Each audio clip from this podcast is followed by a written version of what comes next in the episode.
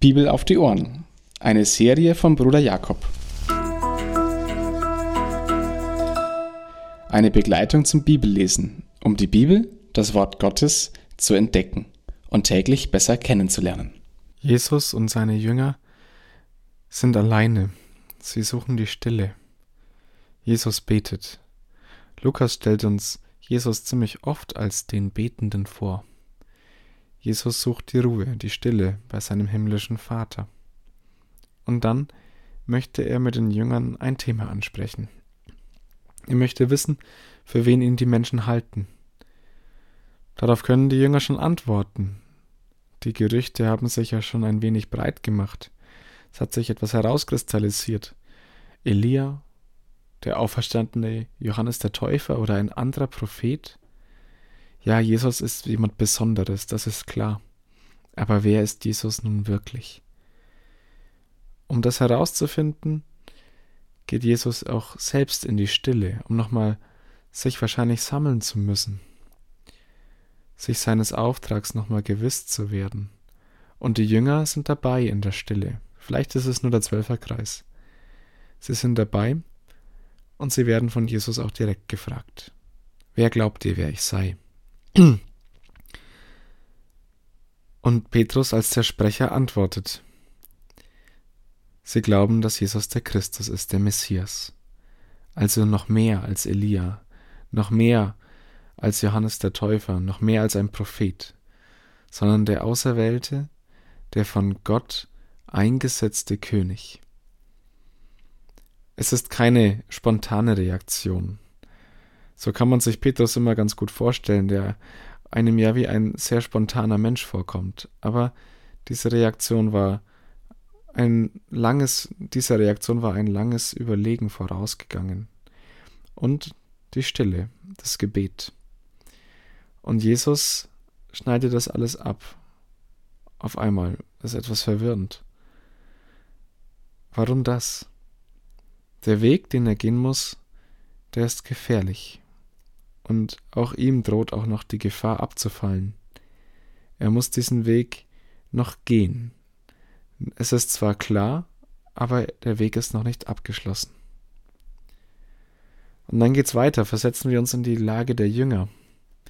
Ihr Rabbi, ihr Christus, der Retter, vor dem sie sich bestimmt einiges erwartet hatten und wahrscheinlich einiges, was die Politik ganz schön durcheinander werfen wird. Jemand, der endlich die Besatzungsmacht beseitigt. Jemand, der das Gottesvolk in Israel wirklich wieder in eine Herrschaft führen kann. Und dann sagt dieser Jesus, der gerade als Christus erkannt wurde, dass er der Menschensohn ist, der leiden wird, leiden und sterben. Menschensohn, Daniel 7, das ist ja Gott. Wie kann Gott leiden und sterben und auferstehen?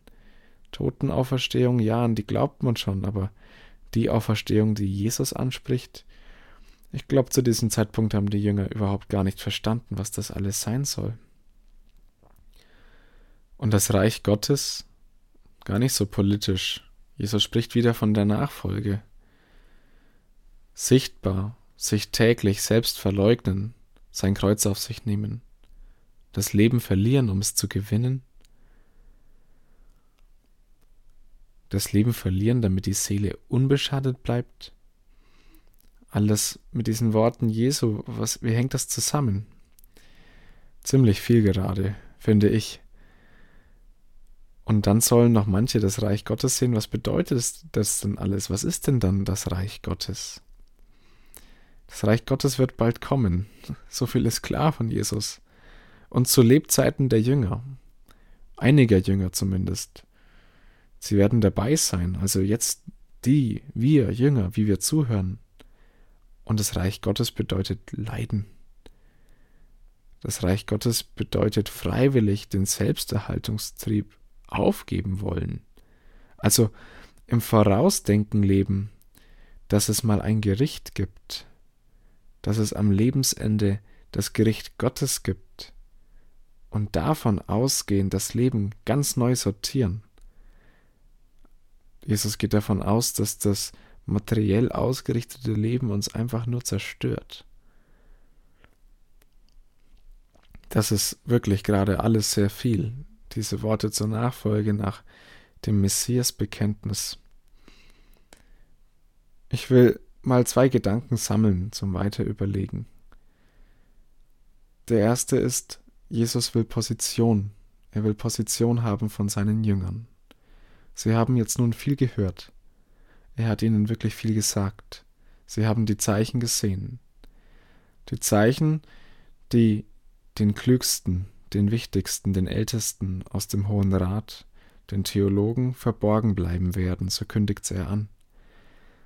Die Zeichen, die den Jüngern aber zur Offenbarung werden und zur Offenbarung wurden.